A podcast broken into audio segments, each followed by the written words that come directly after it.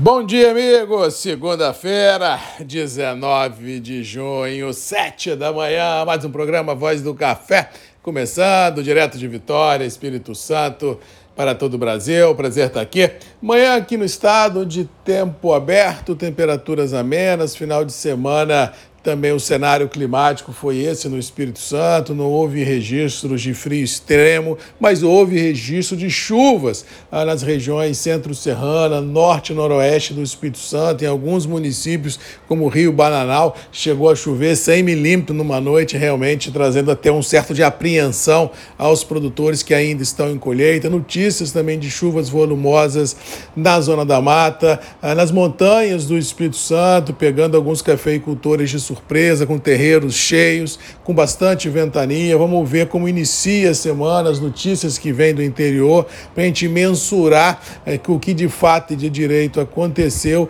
para a gente possa contabilizar se houver algum tipo de prejuízo nesse início de trabalho de panha, principalmente na, no Arábica, nas montanhas do Espírito Santo. Mas frio extremo em nenhum lugar da região produtora ouviu-se falar, apesar de estar tendo sido esperado um frio muito forte, não ocorreu ocorreu geada em lugar nenhum, só mesmo aqueles frios normais ah, de final de outono. Vamos lembrar que começamos o inverno de fato e de direito essa semana, ou seja, agora sim os mercados de clima ficarão mais evidentes, mais notórios na nossa rotina e as emoções com certeza aflorarão tanto nos mercados como na nossa rotina do mercado como um todo. Final de semana também lá fora não houve nenhum fato novo ah, na geopolítica contundente. Ao que parece, começaremos a semana dentro do mais do mesmo muito grande, levando em consideração ainda que hoje é feriado nos Estados Unidos e isso eh, deverá impactar os negócios mundo afora, já que não haverá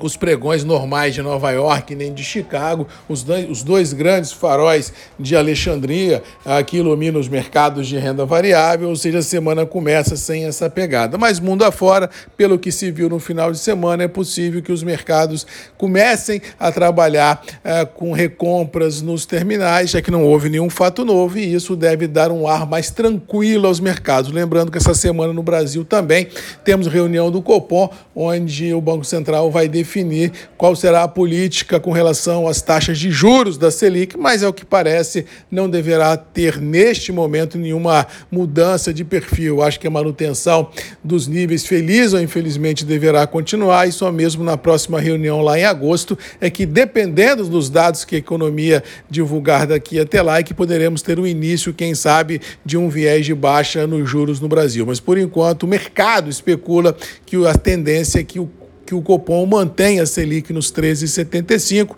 Vamos abrir um parênteses aqui muito grande. Isso é um grande imã de atração ao capital volátil que roda pelo mundo atrás de rentabilidade, ou seja, é o passaporte ao laissez-passer, como diz o outro, para continuarmos a ter cotações do câmbio abaixo dos 5, abaixo dos 4,90, ou seja, esse orbitando 4,80 deverá ficar o notório, salvo, é claro, um fato novo. Enquanto perdurar esses juros altos no Brasil, difícil dificilmente o dólar desenhará uma tendência de alta no curto e médio prazo, salvo, é claro, um fato novo de grandes proporções. Para terminar, preços internos do café deverão continuar a semana com níveis estabilizados. Sem Nova York hoje, acho que o mercado não muda muito, ou seja, tanto para Conilon quanto para Arábica, a tendência para os próximos dias ainda é de manutenção dos níveis vigentes, já que temos uma safra com grandes perguntas, poucas respostas, temos uma safra chegando com o mercado de de clima, temos uma safra chegando com pegada internacional para algumas qualidades, e isso deve deixar aqueles operadores que precisam talhar compromissos no mercado,